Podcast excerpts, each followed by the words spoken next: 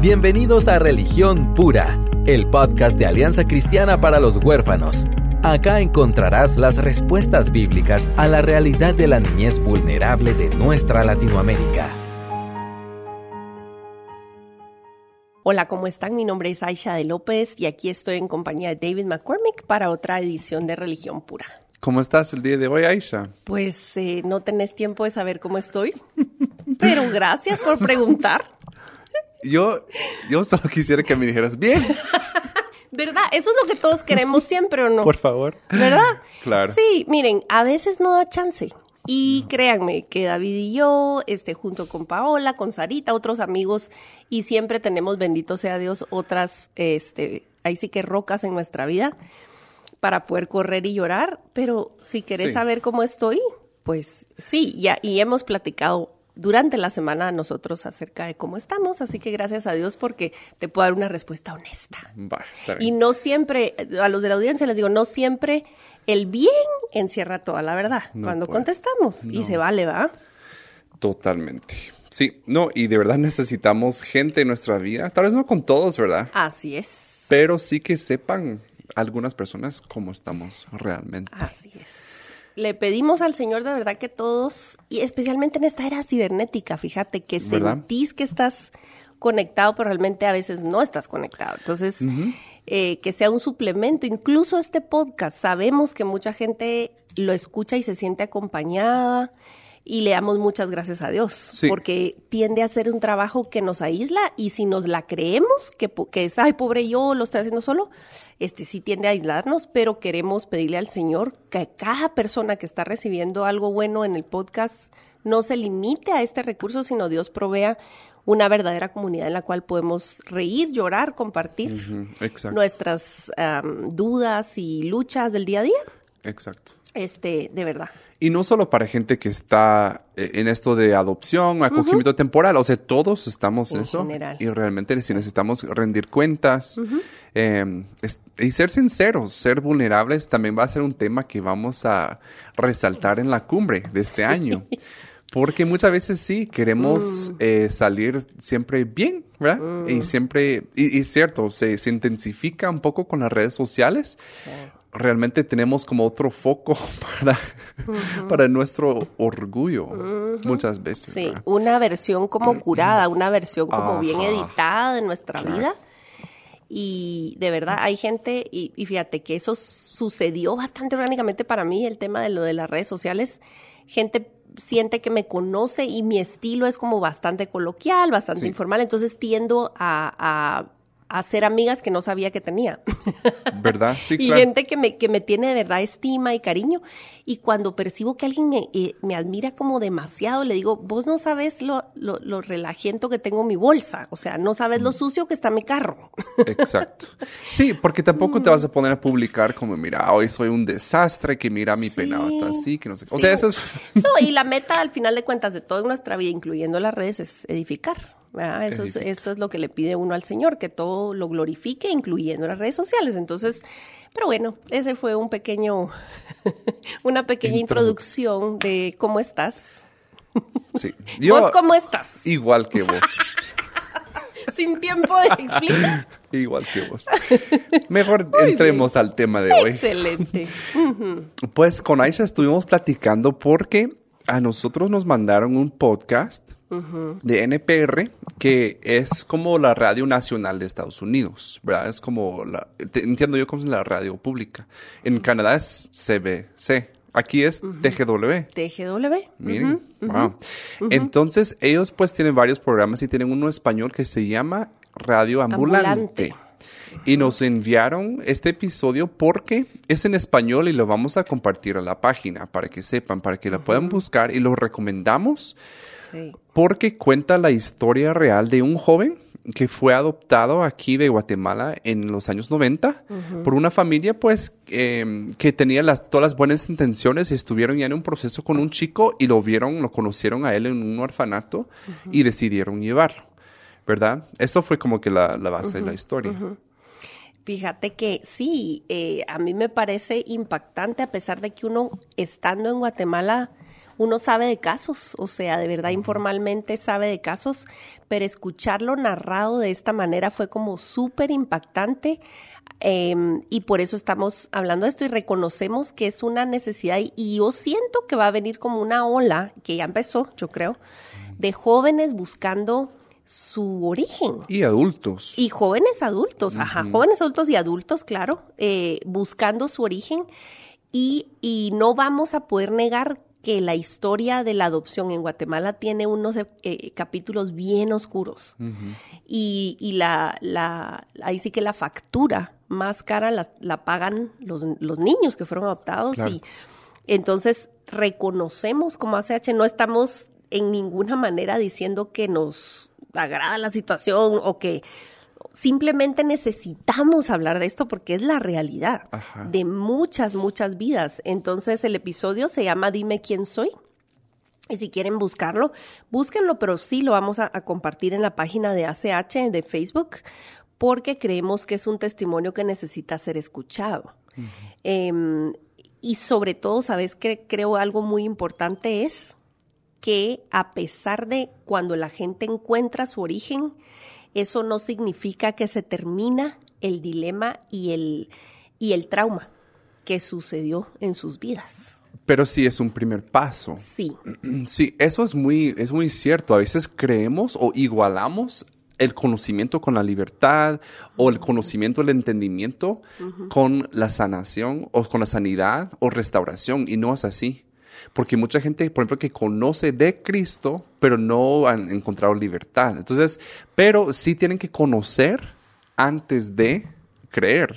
O sea, es como que ese, entonces si no es como la meta final de que conozcan su origen, pero sí es necesario. Sí, digamos, me recuerda mucho a la película Lion. O si ustedes la vieron, no me acuerdo cómo, porque en español... Este, de regreso a casa o una algo cosa así. En español, yo no sé por qué le... El león, ¿no? Saber. le traducen este, los títulos, devastan los, los títulos de las películas. Pero en, en ese caso también él estaba siempre insatisfecho por, porque quería conocer su origen y, y, él logra dar con su mamá, ¿verdad? Por, de verdad, por una, un trabajo diligente y el apoyo de todo el círculo que él tenía ya en su adultez. Pero eso no quiere decir que ese es el final feliz. Exacto. Porque las consecuencias y la devastación que pasa en una vida cuando no ha habido pertenencia es, este, quizás dure mientras dure la vida es profundo. Es, muy profundo, ¿verdad? Pero creo que vale mucho em, que tengamos conciencia que esto es verdad y que es una realidad que afecta a saber a cuántos miles de muchachos y de jóvenes adultos y de adultos que están entre nosotros hoy o incluso están eh, ahora viviendo en, Estados Unidos, en Europa, y que van a querer regresar a, buscar su origen. Eh, sobre todo cuando han habido casos em, muy tristísimos, para mí trágicos, eh, de adopciones anómalas, mm, ¿verdad? Con, cuando ha habido, cuando hubo crimen involucrado. Eso es algo que tenemos que afrontar y que es parte de, por lo menos en Guatemala, una parte horrible de nuestra historia reciente y no sé si en otras partes de Latinoamérica se dio, también me imagino, me imagino que sí. Sí. Em, lo curioso tal vez de Guatemala, como que siendo un país tan chiquito, se hizo tan mm. público y tan grande este asunto. Impresionante. Que de verdad que después de China, en el año 2017 fue el país número dos, ¿va? Impresionante. Exportador de niños. De niños, así se le llamó. Es, es horrible hablar si quieren esos términos porque pareciera una industria. De un producto. De un producto, exacto. Pero, pero así fue, ¿verdad? O sea, sabemos de testimonios y de historiales y de, y de actas y de ¿verdad? este expedientes que dicen que corroboran historias terribles, muy crueles, em, y se devasta la sociedad, pues, porque no solo es el niño, es qué pasa con los papás que se quedan atrás que nunca pudieron saber, o sea, las mamás que fueron y dijeron, porque ah, recordemos o pongámonos en contexto que la mayoría de estos casos de, de adopciones eh, anómalas suceden en el contexto de gente de escasos recursos, de familias eh, en comunidades muy en riesgo. Entonces, no es como que una mamá va a tener para abogados, va a tener, ella normalmente, eh, ¿qué es lo que pasa? Van a donde les dijeron, ¿verdad? Esta mamá de, este testimonio del, del, podcast que hablamos de Osmin, este, ella fue donde le dijeron a la Procuraduría y cuando llegó no le dieron razón y, y no tuvo a dónde más ir y entonces hay una, una capa y una cadena de injusticias como muy grandes que suceden, ¿verdad? Entonces, eh, aquí entra algo bien fuerte y es que el cuerpo de Cristo está llamado a traer luz, ¿verdad? A esto también. Sí. No, y, justicia. Justicia, y no una justicia humana que es como que tú pagas por esto. No, pero sí una justicia restaurativa. Exactamente. Una justicia que realmente restaura, llena los espacios vacíos en las historias de los niños para fomentar o para dar como eh, procurar su sanidad. O sea, eso es como que la meta, porque este chico, o sea, quiso él encontrar eh, lo que ese vacío le dejó. y respuestas. Respuestas, ¿verdad? Ni siquiera sabía tal vez el nombre de su papá. O sea, ¿verdad? Era así como... Eh, y, y, tal vez eh, eh, si están pensando, bueno, eso es solo adopción, o sea, tal vez son unos cuantos casos, aunque de verdad que en Guatemala se da muchísimo de que, pues, eh, yo, yo he escuchado de primera, de primera mano de familias que su muchacha, su empleada, tuvo un bebé y que fue producto de violación, qué sé yo. Entonces la familia lo adoptó como suyo, ¿verdad? Eso no es inusual. No, sucede muchísimo. Entonces, el mensaje que nosotros quisiéramos dar es que sí tenemos que nosotros procurar eh, buscar la verdad. Mm. Entonces, si tú eres eh, cristiano y pues tú estás ocultando algún tipo de información, tú no estás dando el panorama completo a tu, a tu hijo o, tal vez tu sobrino o algo así, tenemos que buscar la forma con mucho tacto, pero sí de, de perseguir la verdad. Porque pues la verdad es donde nos lleva la libertad y eso es lo que queremos, ¿verdad? Donde hay secretos y todo oculto, y que a eso no hablamos de esto, que a él no sabe esto. Que... La verdad que estamos armando una gran trampa para estos chicos eh, que, que, no, les va, no les va a beneficiar. Entonces, no solo adopción tampoco, porque hay, hay secretos familiares de otro índole que igual tienen las mismas eh, consecuencias. Así es. Eh, fíjate que de verdad una, una, tengo dos pensamientos mientras te oigo. Em, una, me acuerdo mucho de la frase que dijo aquella doctora en el panel, eh, eh, familias, ¿cómo se llama? El, Ministerio Oasis. Ajá, en vida, real. Nos invitaron recientemente a un evento dedicado específicamente para, para sí que hacer un intensivo sobre adopción y acogimiento temporal para la gente que estuviera interesada de su congregación. Un evento muy, muy bueno, de verdad, muy agradecidos nosotros por esa invitación. Y una de las panelistas dijo que ella, ella se enteró ya grande que había sido adoptada. Pero a mí me marcó una, una de sus frases. Dijo, a mí me hizo más daño la mentira de mi mamá adoptiva que el abandono de mi mamá biológica. Wow. O sea, me hizo más daño la mentira que el abandono. Em, y creo que nos tiene que calar profundo eso, porque nosotros a veces por mantener la paz, que es una paz superficial, entonces no vamos y nos sanamos la herida más profundamente. No podemos eh, hacer esto, ¿verdad? No, no, no, no es simplemente la ley de Dios, no puede ser violada y luego esperar que resulte algo bueno, ¿verdad? Entonces, eh, les quiero recomendar mucho que revisen o que regresen en los, en los podcasts, los dos episodios con Jackie Darby. Mm, Hablamos acerca de esto. Y de hecho, en la cumbre eh, ACH 2019 vamos a tener un taller. Van a viajar dos eh, familias de Estados Unidos para hablar en un taller que se va a llamar eh, Revelando la verdad a tus hijos. Una de las preguntas más frecuentes que recibimos en el inbox o, personalmente es cómo le digo a mi hijo, tiene 6, tiene 10, tiene 15 y no sabe que fue adoptado, ¿verdad? Em, pero eso es, eso es lo usual. En, en, y otra de las cosas que, que estaba pensando mientras te escuchaba es toda la red que Osmin y que los eh, redactores de este otro podcast describen. Cómo hay, había gente, había jaladores, que eran los que miraban qué familia vulnerable podían eh, sacar los niños. Había gente en el sistema de justicia, habían abogados, toda una red de mentira. O sea, gente dispuesta a colaborar con esa mentira. Entonces, ¿cuántas historias habrán guardadas? Cuánta gente que sabe tantos casos y que simplemente vio a los niños como objeto y colaboró y para hacerle el sueño real, eh, realidad a una pareja de buena voluntad, porque la mayoría eran parejas extranjeras que tenían toda la y se pintaba como este país tercermundista que sí somos. Este, vamos a salvar a este niño de una situación de, extrema pobreza, le vamos a salvar la vida, vamos a dar mejores oportunidades. ¿Cómo no vamos a adoptar? Y además, los niños son saludables en Guatemala. Son, mira qué lindos y están bravos y entonces se daba toda esta receta, pero cuánta colaboración con la mentira tuvo que haber para poder llevar a cabo esta atrocidad. Sí, no fue algo espontáneo. Ni raro. Era una manera de operar.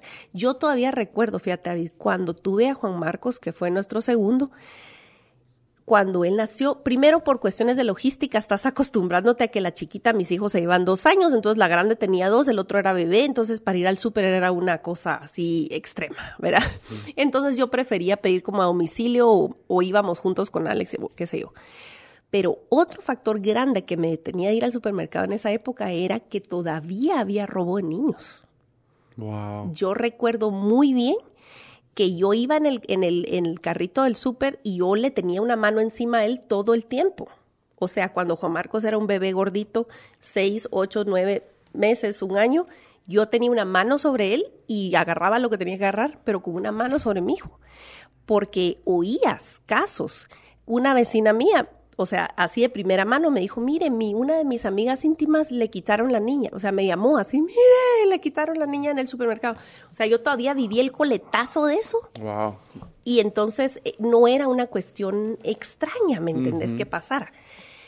Em, ahora, el Señor no solo está haciendo crecer una llama por su amor, por su justicia y por los niños de maneras abstractas o místicas, sino llamándonos, como decís vos, a la justicia de reconciliación y de restauración. Ajá, justo. ¿Cómo todos estos otros actores tuvieron que ver?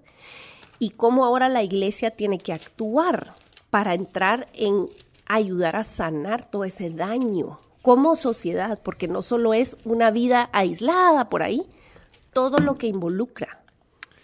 O sea, sé que me, acuerdo ahorita lo estuve buscando en Zacarías.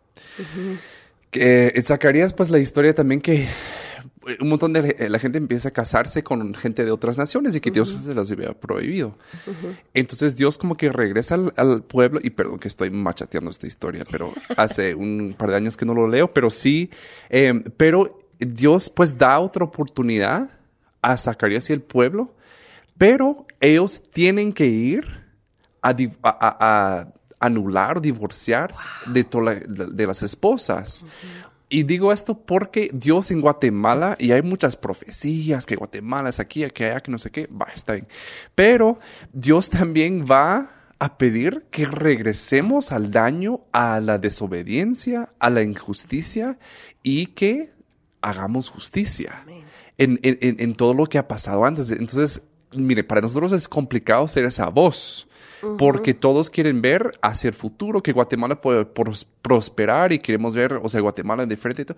Pero hay una parte donde Dios viene y reclama el pasado y dice, como hizo con Zacarías, perdón, o sea, yo te perdono y todo, pero tienes que ir a reconciliar tu pasado. Restituir, ¿verdad? Restituir derechos pasados. Es complicado eso, em, pero cuántas injusticias se ha hecho, se han hecho y de verdad, yo, yo pienso mucho en las familias americanas que venían y yo, yo sé con todas las buenas intenciones y gastaban mucho, muchísimo dinero y traían a su casa a, a, un bebé que implicaba toda una historia que ellos no conocían.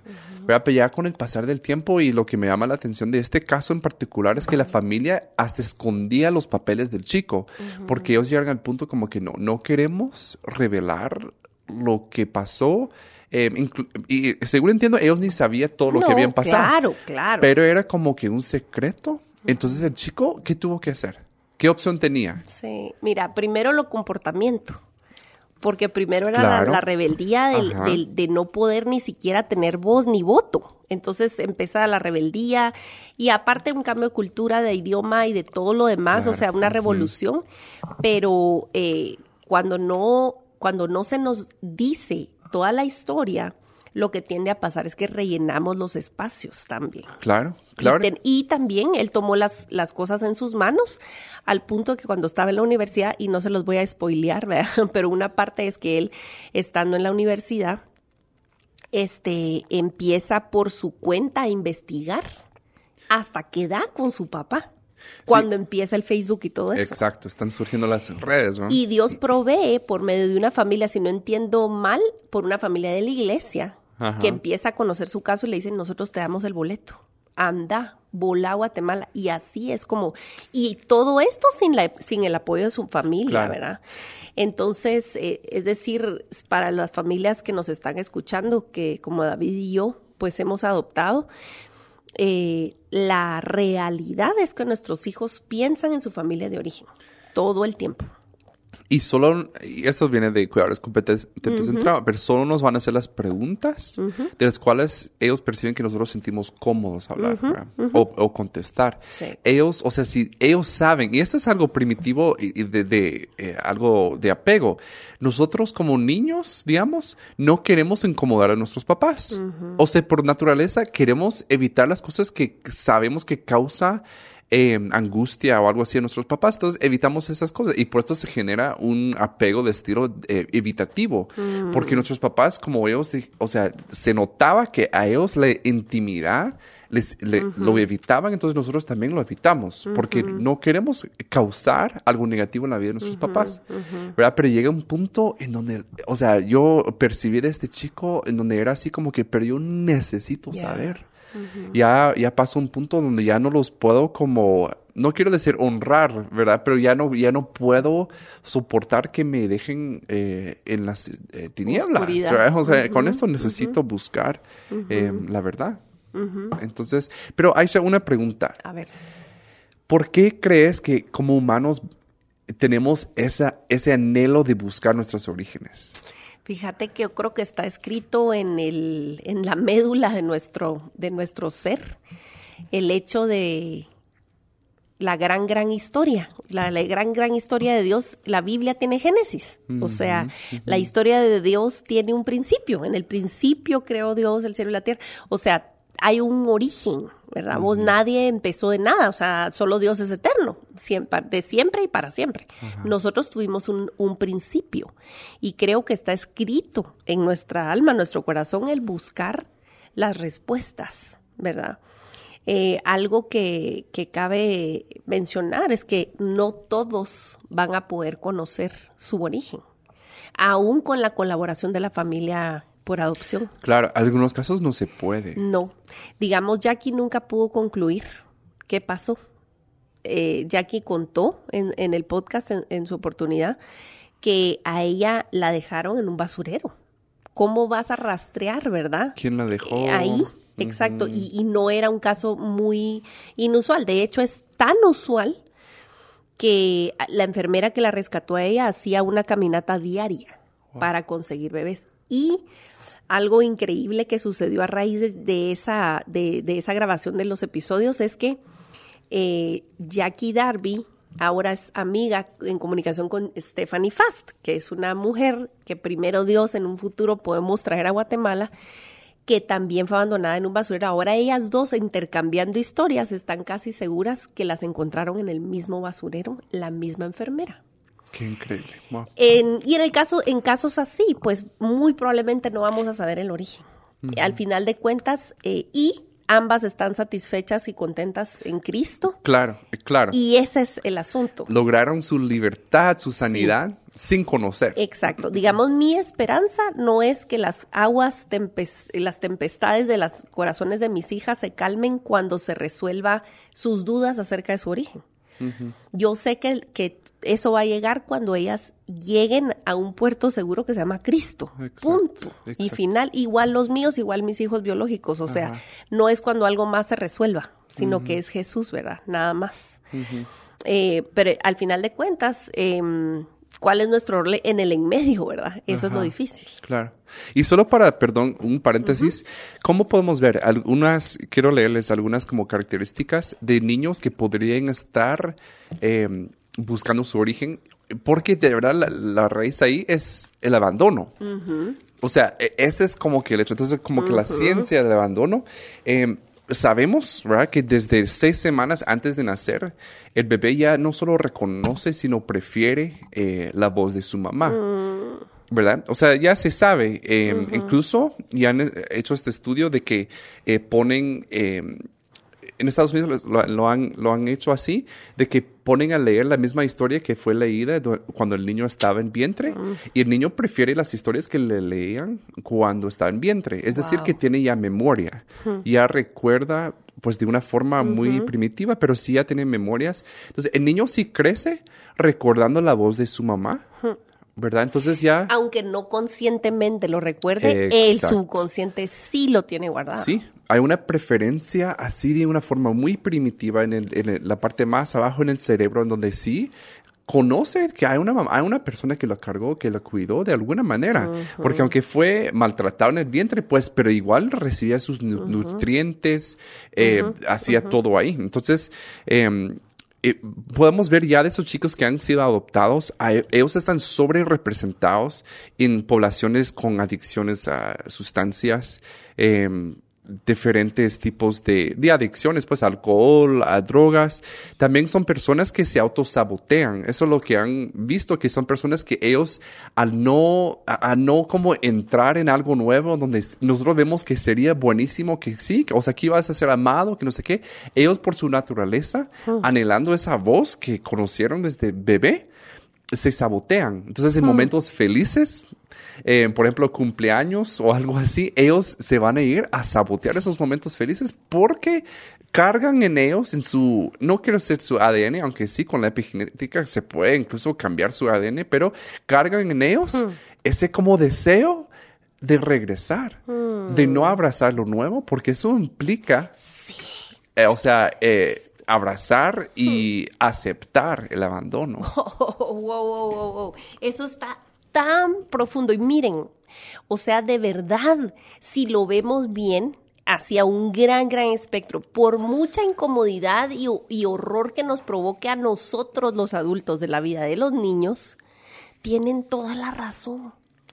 Tienen toda la razón. No en el mal comportamiento, eso es nunca las faltas de respet- respeto, la rebeldía, o sea, eso ¿Cómo es justificar el pecado? claro, justificar el pecado, pero podemos comprender que fuimos hechos para pertenecer y no ser votados, no ser abandonados. Entonces, lo que estás diciendo a un nivel basiquísimo es que si yo, si yo soy feliz en esta nueva vida, quiere decir que yo acepto que yo fui nada, que alguien me dijo, no te quiero. O sea, el, el sentirme querido hoy significa que yo acepto Exacto. que no, esta vieja vida. Entonces es muy profundo. Sí, entonces, ¿qué hacen los niños? Se aíslan mucho, eh, son muy promiscuos, o sea, sexualmente, buscando, o sea, alguna sensación eh, temporánea, porque Sí. no quieren evitar algo profundo, ¿verdad? Todas las relaciones que buscan son superficiales. Eh, exacto, sí. y cuando la cosa se pone más eh, íntima o más, y no íntima necesariamente sexualmente, pero no, no, sí, de, claro. de llegar más profundo, más allá de un conflicto, es decir, voy a pedir perdón, voy a permanecer en una relación, ya no sucede, porque prefiero mejor irme. Exacto. Y sabes que estaba pensando también que, que Dios nos creó en una historia. Nosotros estamos creados para creer, convivir y vivir dentro de una narrativa. Así se dice. Así es. Narrativa. Muy bien. Va, gracias. Yo creo que en inglés se usa esa palabra Narrative. más. Sí, pero, en Pero espa- narrativa sí. Sí, va, va. Entonces, e- e- esa es como la, nuestra forma, cómo ven la Biblia, cómo Dios Sí. desarrolla la Biblia. Historias. Historia. Cómo nuestro eh, cerebro hace sentido de nuestras experiencias, que las experiencias son el arquitecto de nuestro cerebro. S- Son historias. Cómo son guardadas nuestras memorias como historias. Entonces, cuando nuestro cerebro quiere terminar esas historias y no puede, ¿verdad? Eh, eh, hay un trauma que, que, fragmentó las memorias en algún momento, vino a interrumpir ese proceso natural que nuestro cerebro tiene de, de almacenar historias en nuestro cerebro. Entonces, cuando viene y se interrumpe, nuestro, nuestro cerebro pues no puede soportar eso. Hmm. Entonces se canaliza esa energía de alguna manera en nuestra conducta, en nuestro comportamiento, porque anhelamos hallar sentido a nuestra historia. Exactamente. Entonces, ahí, a la luz del Evangelio, ya se tiene, ya se cobra otro sentido. Entonces yo sí puedo llegar con mucha humildad y madurez, es decir, Dios, aunque yo no conozca mi propia historia, yo puedo entender si, que pertenezco a la tuya, ¿verdad? Y verme yo en, en, las diferentes historias de la Biblia, pero también entender que ahora, donde dice en Gálatas 4, que ahora yo soy hijo por lo que hizo Jesús y todos hemos sido adoptados. Nadie lo ha ganado. Nadie porque ellos tienen como un pasado perfecto. No, todo por algo que fue como una intervención eh, divina. Entonces, eh, me gusta mucho pensar así de que realmente los chicos andan buscando completar su narrativa. Pertenencia, correctamente. ¿Dónde encajo yo en la historia de quién? Exactamente. Sí. Y mira, ahí viene también un punto súper importante para el cuerpo de Cristo. Quizás eh, hay gente que está escuchando y diciendo, ojalá, yo, yo no, ni fui adoptado, ni adopté, ni acogí, ni nada de esto. Esto solo está interesante para mí. Pero si ustedes pertenecen a la iglesia y con I mayúscula y la iglesia de Jesucristo, em, alguien que me ha enseñado mucho acerca de percibir diferente el concepto de familia fue Justin Burkholder, porque él me dice que la gente me pregunta si extraño mi familia, siendo misionero. Pero yo no termino de entender, dice, porque mi familia es la iglesia, yo no estoy solo en ningún lado, yo tengo familia. Ajá. Y vos puedes decir que sí. sí, no es como una, una creencia teórica, ¿verdad? Porque sí. Entonces, el cuerpo de Cristo aquí entra a formar una parte elemental en sanar la historia de muchas personas que están teniendo esta incertidumbre.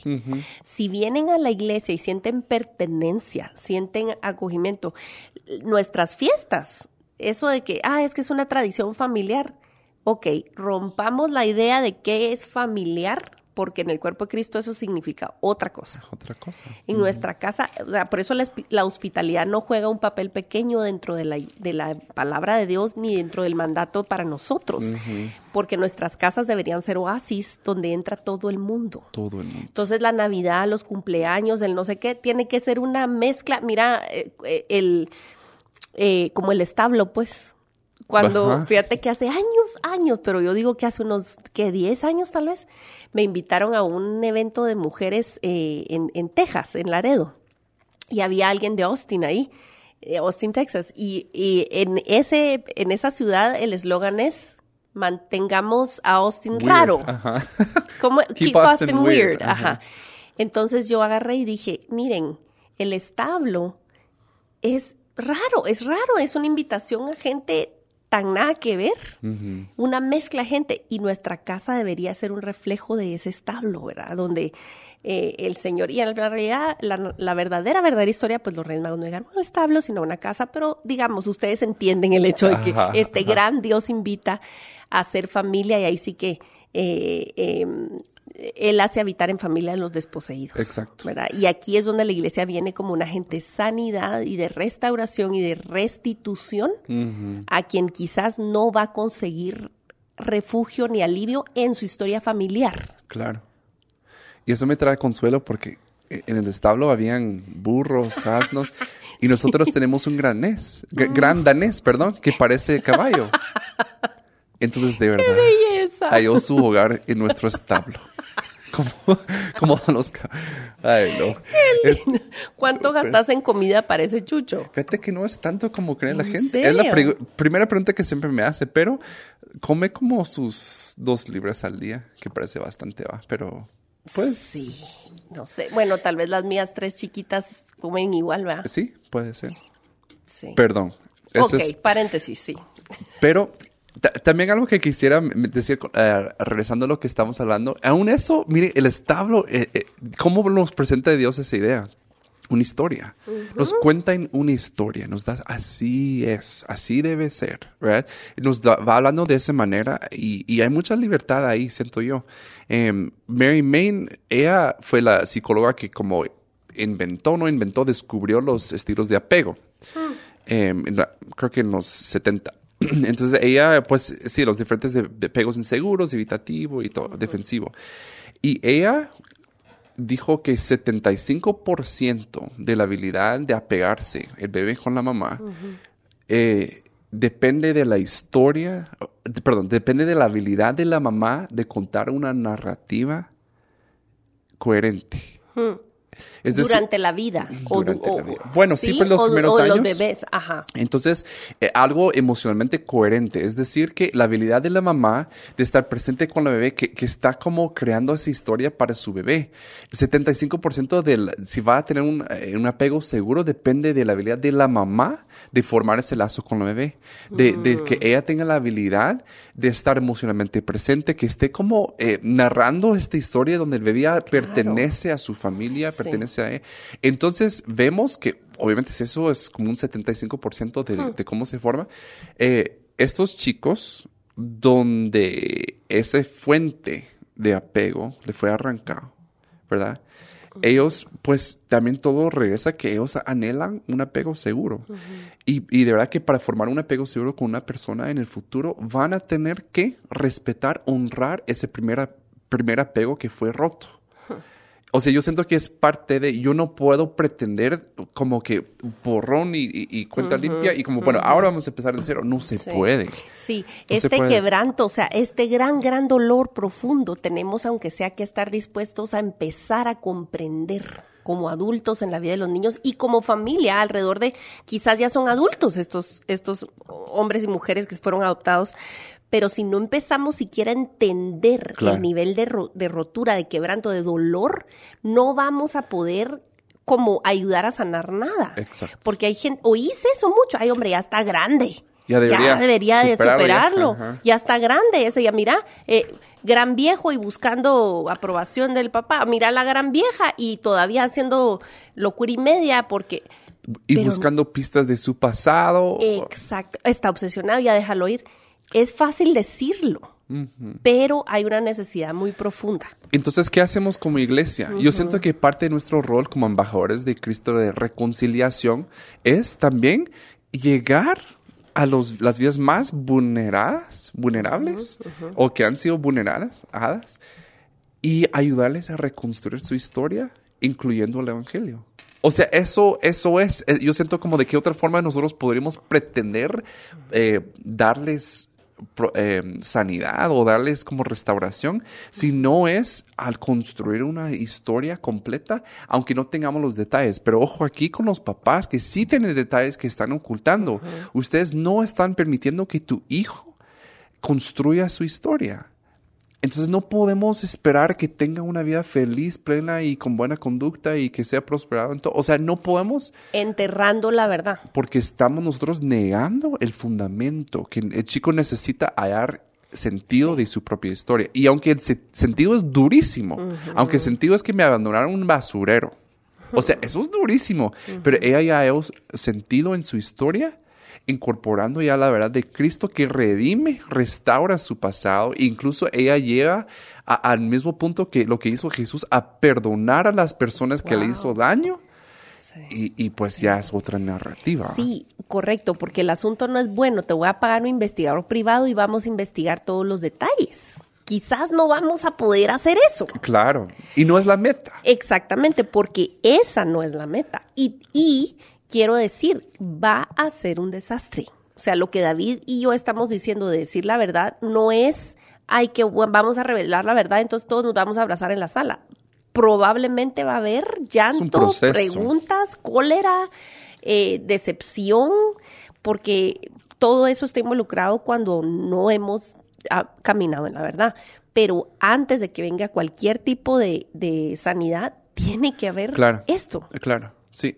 Entonces, eh, tenemos que tener en mente que, la meta no es vivir superficialmente feliz, todos no hablen de esto y vamos a estar bien, sino la meta es honrar al Señor y encontrar nuestra identidad en Cristo. Exacto. En Cristo.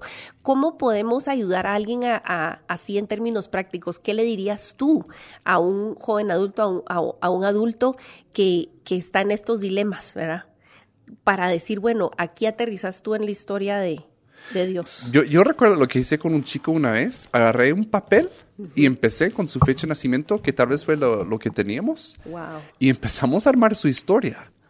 Aquí naciste, no sabemos dónde, va, no importa. Guatemala, va. Entonces, y armando su historia con los recuerdos que él tenía y con los pocos datos que nosotros teníamos en su expediente. ¿Verdad? Pero ya al verlo ahí plasmado, porque sabes, lo, que más afecta, ¿sabes qué es? No es que tenga una historia incompleto, es que no tengo una historia. Hmm, ajá. Eso, es más difícil. Eso si no. Estás volando en el espacio porque no hay raíz, no hay para los lados, no hay para arriba, no hay para abajo, no hay nada. Sí, si hay algo más difícil es que ellos, por ejemplo, que un chico se ha adoptado a los cuatro años y que nunca se ha hablado de dónde vino. E, es, que de verdad es, es, ciertamente eso. Es como un árbol sin raíces. Y la nueva familia tratando como, bueno, tu nueva raíces somos, nosotros. Vaya, está bien, pero no se puede construir algo sobre nada. ¿Verdad? Se tiene que empezar con algo. Entonces, de, ayudarles a construir. Y tal vez no todas las personas son eh, los mejores para eso, porque sí requiere, por ejemplo, mucha habilidad de escuchar.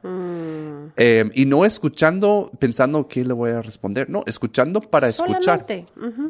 Pero también ayudarle como tipo coaching, ¿verdad? De como que, bueno, formando su historia. De, ver también, o sea, incluso para uno, mire, yo, yo lo he hecho en alguna ocasión como un micronograma. Es impresionante también de como que, ay, recuerdo. Aterrizarlo. Pero que sabes también, esto sí es bíblico, que los testimonios de los creyentes de Dios reflejan su gloria. Mm. Entonces, aún ahí, por más pobre que sea su historia, hay momentos en donde sí, Dios se glorificó. La fidelidad de Dios. Fíjate que yo he procurado y yo creo que es bueno recordarlo, recordarlo, porque uno de adulto tiene otro tipo de concepto sobre el tiempo. Y vos decís, ya hablamos de eso, sí, hablamos de eso, pero tal vez hace dos años y mi hija hace dos años era otra niña. Claro, Tengo que regresar a, hablarlo, ¿verdad? Pero decir, mira, Dios estuvo ahí cuando tú naciste. Y hacerlo, digamos, en el cumpleaños, pero cada uno este, conoce a sus hijos, ¿verdad? Y a veces los cumpleaños son tiempos difíciles, son fechas, eh, ocasiones turbulentas. Eh, para las familias adoptivas, quizás el cumpleaños no sea un día súper feliz, sino va a ser un complicado y Dramático. Dramático, porque aunque no lo sepan exactamente explicar, probablemente hay un dilema increíble en su corazón y a nivel subconsciente. Decir, ahora, ni siquiera tenemos tal vez 100% certeza que esa fue la fecha, ¿verdad? Pero en el cumpleaños recuerda Señor, en el Salmo 139 dice que tú me hiciste, que tú me viste en gestación, que tú estuviste ahí, que todos mis días estaban escritos en tu libro antes que pasara uno solo y que el final tú lo conoces. O sea, Dios ha estado ahí siempre, Él es soberano sobre mi vida, sobre mi historia. O sea, se trae mucha calma. Sí, porque los cumpleaños, por ejemplo, eh, porque nosotros somos producto también de las cosas buenas que nos han pasado y pero también las cosas buenas que no pasaron.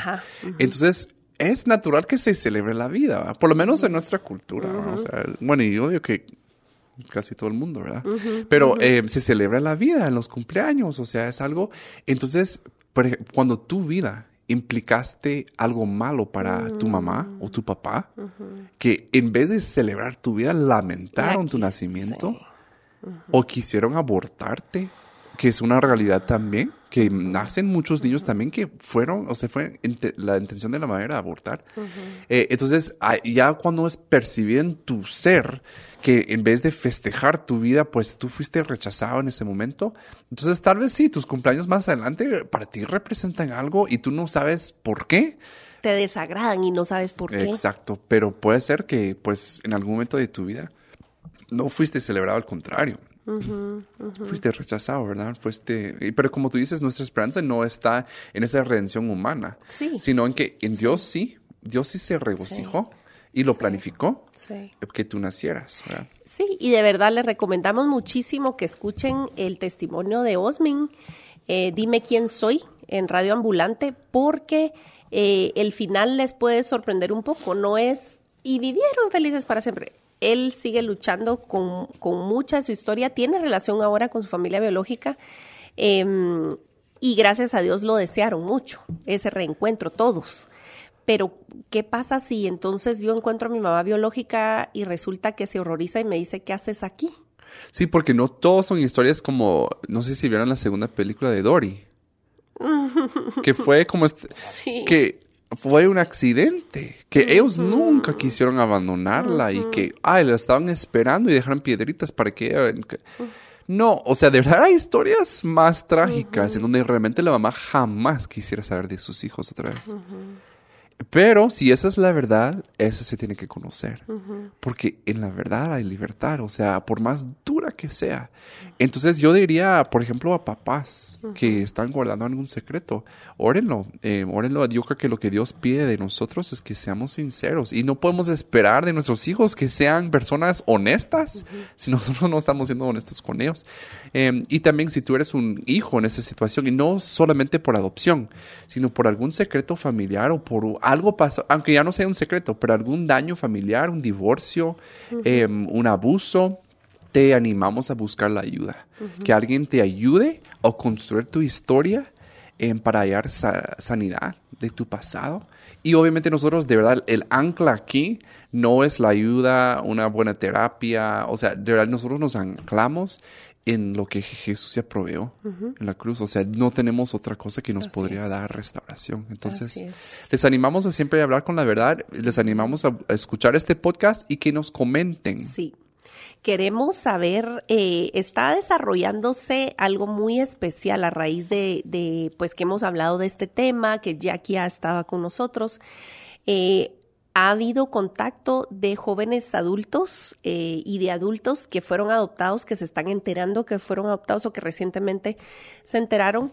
Y eh, está surgiendo la idea de formar un grupo y de poder tener eh, encuentros a puerta cerrada para hablar de estos temas si tú estás en esa situación y, quieres unirte al grupo que Dios creemos está formando, escríbenos a info.ach.gt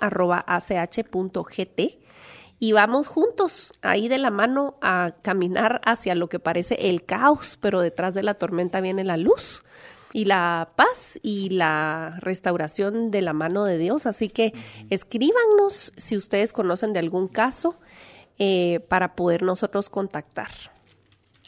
Sí, y estamos para servirles, ¿verdad? Y si tienen alguna idea, eh, un invitado, también nos pueden escribir por Facebook, ¿verdad? Que es una buena manera de comunicarse con nosotros.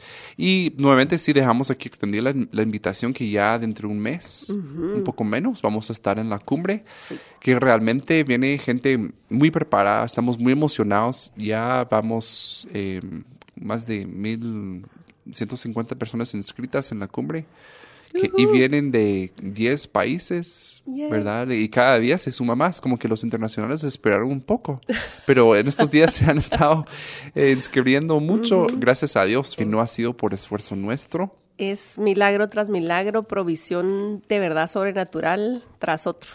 Increíble.